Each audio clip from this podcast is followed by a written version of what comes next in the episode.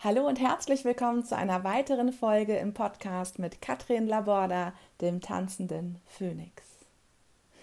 Heute möchte ich mich gerne einem Thema widmen, was sehr, sehr stark den Selbstwert beeinflusst. Es ist das Thema Bedürftigkeit, Abhängigkeit. Fühlst du dich abhängig von dem, was andere sagen oder tun? Ist es möglicherweise so in deinem Leben, auf der einen Seite möchtest du verdrängen, dich abspalten, dich unabhängig fühlen und auf der anderen Seite versuchst du alles zu rechtfertigen, nimmst deinen Partner und deine Mitmenschen immer wieder in die Pflicht, deine Bedürfnisse zu erfüllen? Lass uns in den nächsten Minuten Wege finden, deine Abhängigkeit oder Bedürftigkeit zu heilen und lern mit deinem Herz statt mit deinem Ego zu kommunizieren. Du könntest, wenn du die ein oder andere Übung hier mitmachst, Folgendes erleben. Dass du einmal, je nachdem wie tief du in der Bedürftigkeit drin bist, wird es auch etwas dauern, könntest aber den Kampf der Unabhängigkeit beenden. Bedürftigkeit annehmen, Bedürftigkeit heilen und Verbundenheit bzw. Herzensnähe zu dir selbst herstellen. Und möglicherweise noch die Herzensnähe in Beziehungen wiederfinden. Wie hört sich das für dich an? Nach einem kleinen Lichtblick möglicherweise? Oder kommt da gerade der Kritiker, der sagt, nee, das ist jetzt schon so lange in mir drin und es ist okay, dass es da drin ist. Lassen wir uns mal überraschen, was die Folge mit dir macht oder welche Ansatzpunkte es möglicherweise nach der Folge für dich gibt, wo du sagst, ah, interessant oder hm, wusste ich schon, mhm, das macht das mit mir, okay. Also auf der einen Seite, wenn wir über emotionale Bedürftigkeit sprechen, wollen wir die Unabhängigkeit und auf der anderen Seite leben wir Verdrängung, Rechtfertigung und nehmen unseren Partner, unsere Mitmenschen in die Pflicht, unsere Bedürfnisse zu erfüllen. Schlussendlich ist es auch ein Versuch unseres Egos, durch das Nehmen noch unabhängiger und ungreifbarer zu werden. Wirkliches Empfangen von Herz zu Herz verwehren wir uns auf der Ebene dieser Ego-Anteile völlig ab. Nochmal. Ein Versuch unseres Egos ist es, durch das Nehmen noch unabhängiger zu werden und unangreifbar zu werden. Das wirkliche Empfangen von Herz zu Herz verwehren wir uns aber auf dieser Ebene. Die Bedürftigkeit ähm, ist oft, dass bedürftige Erwachsene auch gerade die Verbundenheit zu sich selbst verloren haben. Meist tief in der Kindheit verwurzelt, gerät man auch oft in eine Opferrolle aufgrund nicht erfüllter Bedürfnisse. Sehnsucht entsteht, dass wir hoffentlich bald erlöst sind und endlich geliebt werden. Und vieles passiert ganz unbewusst.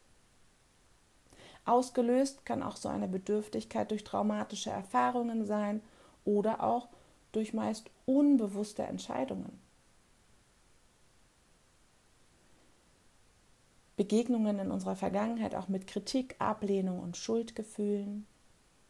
Oder dass wir als Kind zum Beispiel unseren Emotionen völlig ausgeliefert waren und dann Ablehnung und Gefühle des Nicht-Geliebtseins erfahren mussten und das teilweise wirklich tiefe seelische Verletzungen hinterlassen hat.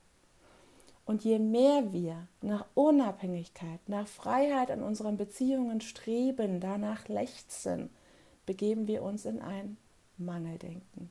Und desto größer ist das Maß an ungeheilter, oft unbewusster Bedürftigkeit. Und je mehr unsere Bedürftigkeit und Sehnsucht von uns Besitz nimmt, also uns quasi ergreift, desto größer ist die, diese trotzige, wütende, verletzte Unabhängigkeit in uns. Das ist quasi so ein einziger innerer Konflikt, der eigentlich den Wunsch zu erfüllter Beziehung und wahre Herzensverbundenheit kappt und uns auch unempfänglich für die Liebe macht, so sehr wir uns auch danach sehnen mögen. Das, was ich vorhin wiederholt habe mit dem Ego. Ja, auf der einen Seite will es nehmen und unabhängig zu sein, aber auf der anderen Seite verschließt es zu empfangen. Kennst du dieses Gefühl, dass du traurig bist und dir wünschst, dass dein Mitmensch, dein Gegenüber dich umarmt? Und erfolgt dann diese Umarmung, dass du wie ein Klotz dastehst und diese Umarmung, die so voller Liebe ist, nicht annehmen kannst? Wie so eine Art Schutzpanzer um dich gebaut hast? Ich weiß, von was ich da spreche, weil ich bis 2018 ungefähr genau dieses Gefühl in mir hatte und immer gedacht habe, was soll das jetzt? Ich habe die Welt nicht mehr verstanden. Ich habe doch jetzt das, was ich mir gewünscht habe und ich habe es nicht annehmen können.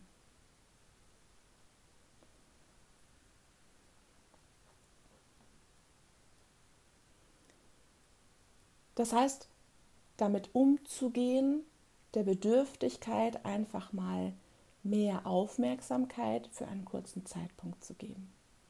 Und zu wissen, dass es mein Selbstwertgefühl schwächt. Und oft ist es so, dass wenn ich in einer Bedürftigkeit bin, dass man auch davon spricht, dass Bedürfnisse, insbesondere die Grundbedürfnisse, nicht gestillt sind. Das ist jemand, der die Hilfe anderer bedarf. Und unerfüllte Wünsche sind vorhanden. Eine mögliche Lösung könnte jetzt also sein, dass man die Wünsche und Bedürfnisse reduziert bzw. sich frei von Wünschen und Bedürfnissen macht. Was sind Grundbedürfnisse? Es gibt da körperliche Grundbedürfnisse, auch biologische Grundbedürfnisse genannt. Die wichtigsten sind Hunger, Durst, Sexualität, und wenn das konstant befriedigt würde, verlieren sie an Bedeutung. Weitere sind Atmung, saubere Luft, Wärme mit Kleidung, Schlaf, Ruhe und Entspannung. Dann gibt es Sicherheitsbedürfnisse, die Unterkunft und Wohnung, Gesundheit, Schutz vor Gefahren, Ordnung, das heißt auch so Gesetze und Rituale, Stabilität, Freiheit von Angst und Chaos und Struktur. Das heißt, wenn ich mir bestimmte Bedürfnisse und Wünsche erfülle oder aber auch meine Wünsche und Bedürfnisse in bestimmten Richtungen reduziere, sinkt meine Bedürftigkeit und mein Selbstwert steigt. Eine Theorie, die es auszuprobieren gilt. Ob das auf dich zutrifft oder nicht. Spür mal rein. Wie fühlt sich das gerade für dich an? Wenn es für dich sich passend anfühlt, dann ist es dein Ding. Wenn nicht, dann habe ich hier noch weitere Sachen. Ist dir zum Beispiel, also machst du dir zum Beispiel deinen eigenen Wert von anderen Dingen abhängig? Ist dir zum Beispiel das Feedback anderer wichtig? Die Zuneigung anderer wichtig? Ist es so, wie ich es vorhin gesagt habe, dass du vielleicht manchmal Positives, einen Dank, ein Applaus, liebe Worte oder auch Liebe an sich nicht annehmen kannst? Wir wollen, aber es funktioniert nicht. Was fällt dir noch ein? Womit du emotionale Bedürftigkeit darstellen würdest. Wenn du es selber nicht hast, vielleicht hörst du dir die Folge an und sagst, hey, ich habe aber Menschen in meinem Umfeld und du kannst den Menschen helfen, ohne, ohne mit ihnen reden zu müssen. Einfach durch bestimmte Kleinigkeiten, auf die wir gleich eingehen. Dann hatte ich das Thema Selbstwert auch immer wieder angesprochen und gesagt, Bedürftigkeit mindert den, das Selbstwertgefühl. Was ist Selbstwert überhaupt? Selbstwert mh, hm, beschreibt so ein bisschen, was ich von mir selber halte. Ne? Wenn der Selbstwert gering ist, hältst du wenig von dir selbst. Irgendwie glaubst du nicht in Ordnung zu sein. Du machst deinen eigenen Wert vom Urteil anderer abhängig. Du glaubst Zuwendung und Anerkennung von anderen zu brauchen. Und nur wenn andere dich liebenswert finden, glaubst du es auch. Dann spielen auch verschiedene Ängste eine Rolle. Sich zum Beispiel ausgeliefert fühlen. Mögen mich andere, fühlst du dich, mögen dich andere, fühlst du dich gut. Mögen sie dich nicht, fühlst du dich schlecht. Bin ich gut genug? Bin ich es wert? Auch ein unangenehmes Gefühl, weil es sich in deinem Verhalten anschränkt, deine Entscheidungen hemmt, was könnten denn die anderen von mir denken? Sie könnten schlecht über mich denken, sie kündigen mir die Freundschaft, sie lieben mich nicht mehr. Und ich möchte jetzt gerne, jetzt haben wir so viel in diesem Bedürftigkeit, geringen Selbstwertgefühl so ein bisschen rumgewühlt. Geh doch mal rein gerade da und spür mal eine Zahl auf von 0 bis 10. 10 heißt, du bist sehr, sehr abhängig. Also dein Selbstwertgefühl ist sehr weit im Keller. Das heißt, du bist wirklich sehr stark bedürftig. Das ist eine 10. Eine 0 ist, du glaubst voll an dich. Du bist unabhängig. Dich interessiert nichts um dich herum. Wichtig ist, was du spürst und dann ist es für dich richtig. Das heißt nicht, dass du mit dem Haudegen durch die Welt gehst und sagst, ja, ich habe immer recht. Nein, sondern du respektierst dann auch andere Menschen, andere Meinungen, aber deine Meinung ist dir für dich am wichtigsten. Du bist nicht mehr abhängig von anderen Meinungen. Das heißt, auf einer Skala von 0 bis 10, wie groß schätzt du deine Abhängigkeit von anderen Menschen oder Dingen ein? 10 ist, du bist sehr abhängig, 0 ist unabhängig. Nimm die erste Zahl, die kommt, ohne Denken und schreib sie dir auf. Oder merk sie dir. Meine Frage an dich, wir hatten es vorhin immer, dass wir ne, uns von anderen Menschen, anderen Meinungen abhängig machen. Jeder muss uns mögen und wir sind dann irgendwie traurig, wenn uns mal keiner mag, wenn uns jemand so ablehnt. Und meine Frage an dich, magst du alle Menschen? Und ich vermute, dass da ein Nein kommt.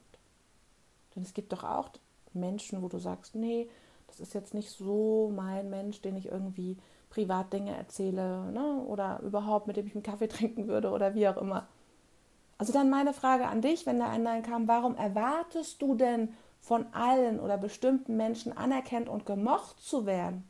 Was ist denn schlimm daran, wenn dich jemand ablehnt oder nicht mag? Du tust es doch auch.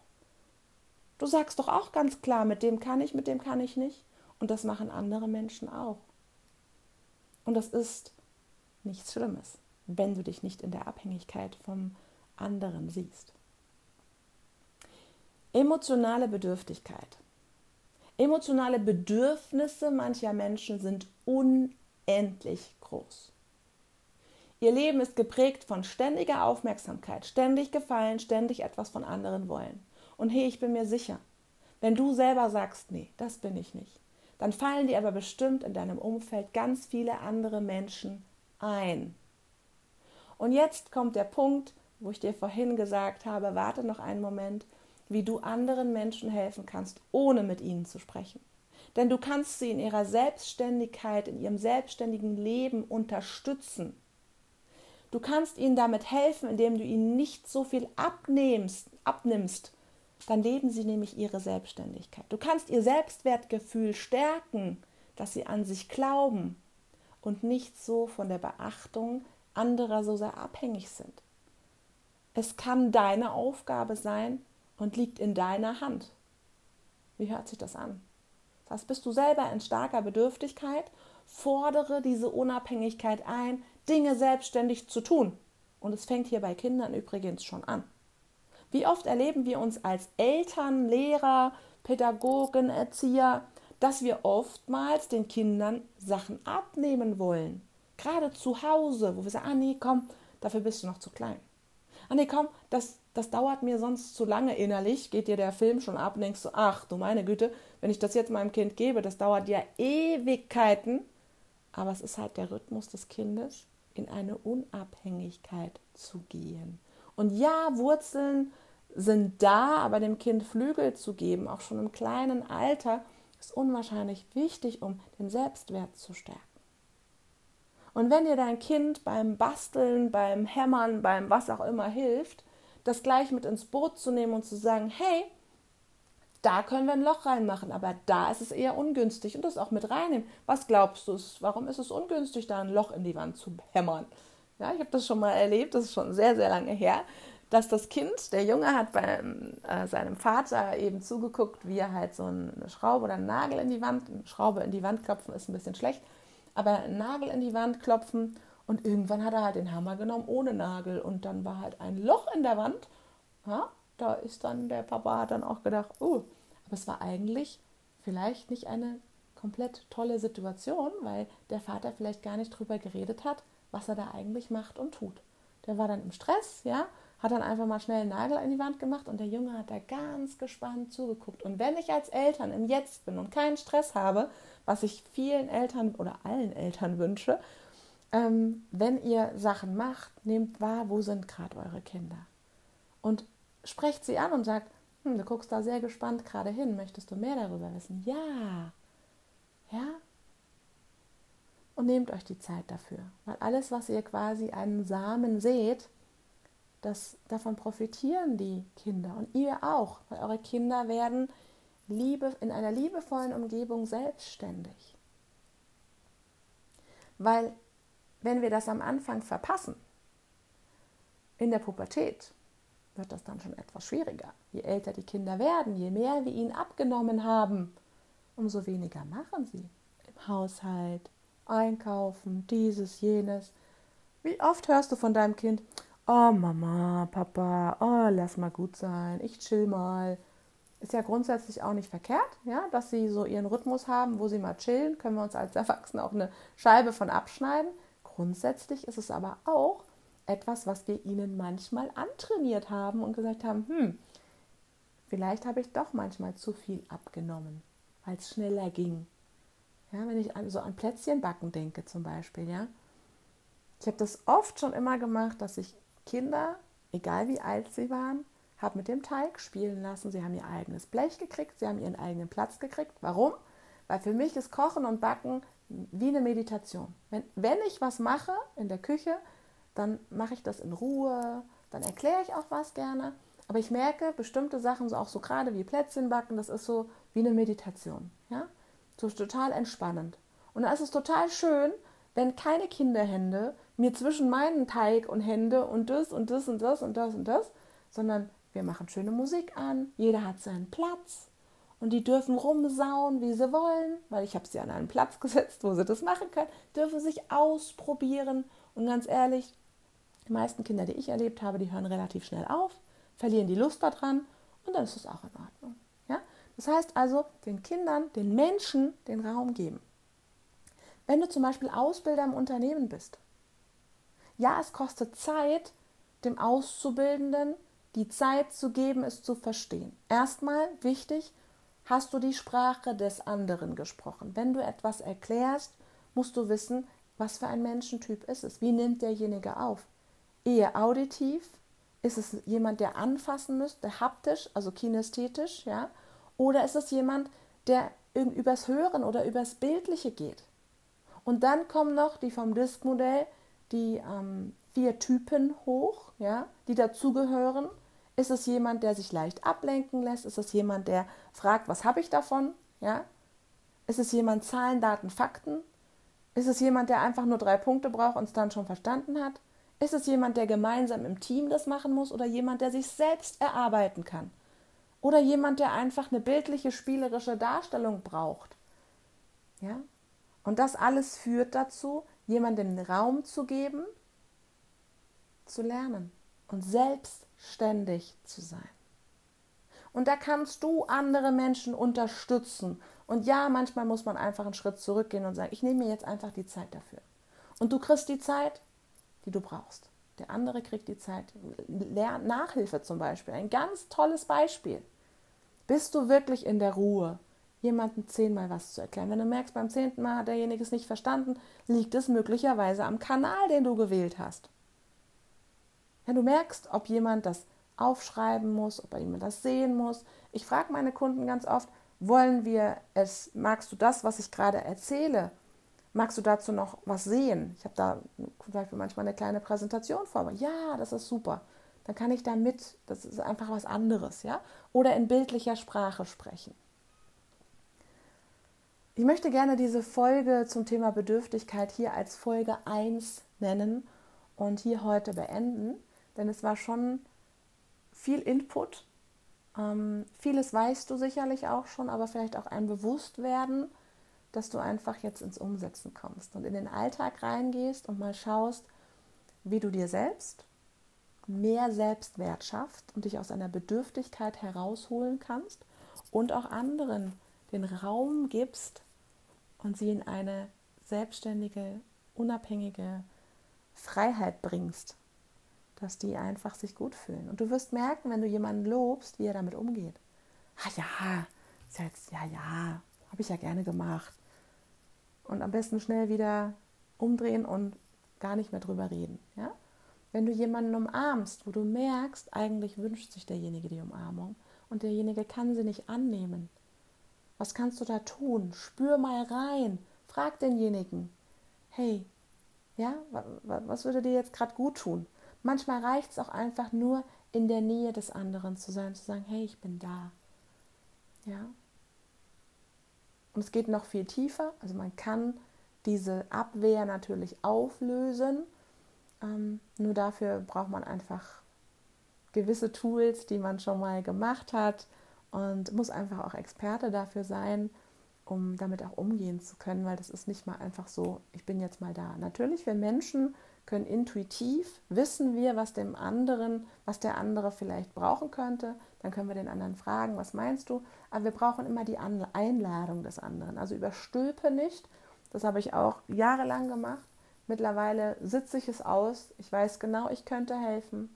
Ich sitze es aus, bis dieser Mensch, der weiß, dass ich ihm helfen kann, zu mir kommt. Ich kann es ansprechen, kann sagen, möchtest du? Und wenn derjenige sagt nein, auch das Nein akzeptieren und sagen, nein, es ist in Ordnung.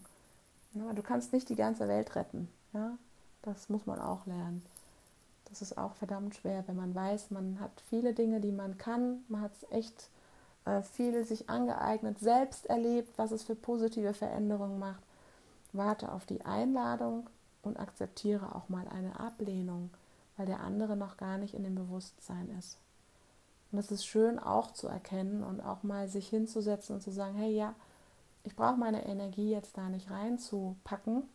Hat auch was mit starkem Selbstwertgefühl zu tun. Ähm, ich brauche die Anerkennung des anderen nicht, dass er jetzt meine Methode braucht. Ja? Auch da nicht in die Bedürftigkeit reinrutschen. Auch nicht als Coach, Heiler, Pädagoge, ähm, als Mensch, der viel weiß, der viel weitergeben möchte. Ähm, eben nicht dieses Belehren und Aufdrängen. Also ich habe selber lange, lange, lange ähm, belehrt und ähm, belehrend gewirkt. Ja? Ich wollte das nicht und habe übergestülpt und ähm, das ist ein, diese Ablehnung dann zu bekommen, das hat mich sehr, sehr traurig gemacht. Ja? Lange Zeit, weil ich dachte, ich bin falsch.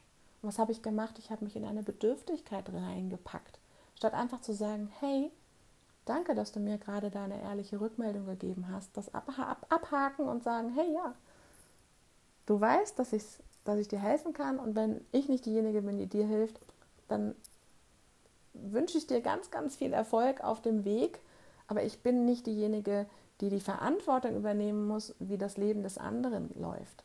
Ja? Und das zu erkennen, ist unwahrscheinlich befreiend. Das ist unabhängig sein, das ist frei fühlen, das ist wunder, wunderschön.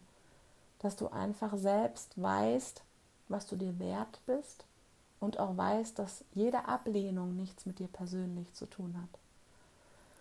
Und mit diesen Worten schließe ich diese Folge heute und wünsche dir viel, viel Erfolg beim Wahrnehmen, beim Selbstwert stärken deines eigenen Selbstwertes und möglicherweise auch in deinem Umfeld. Alles, alles Liebe, deine Katrin. Tschüss.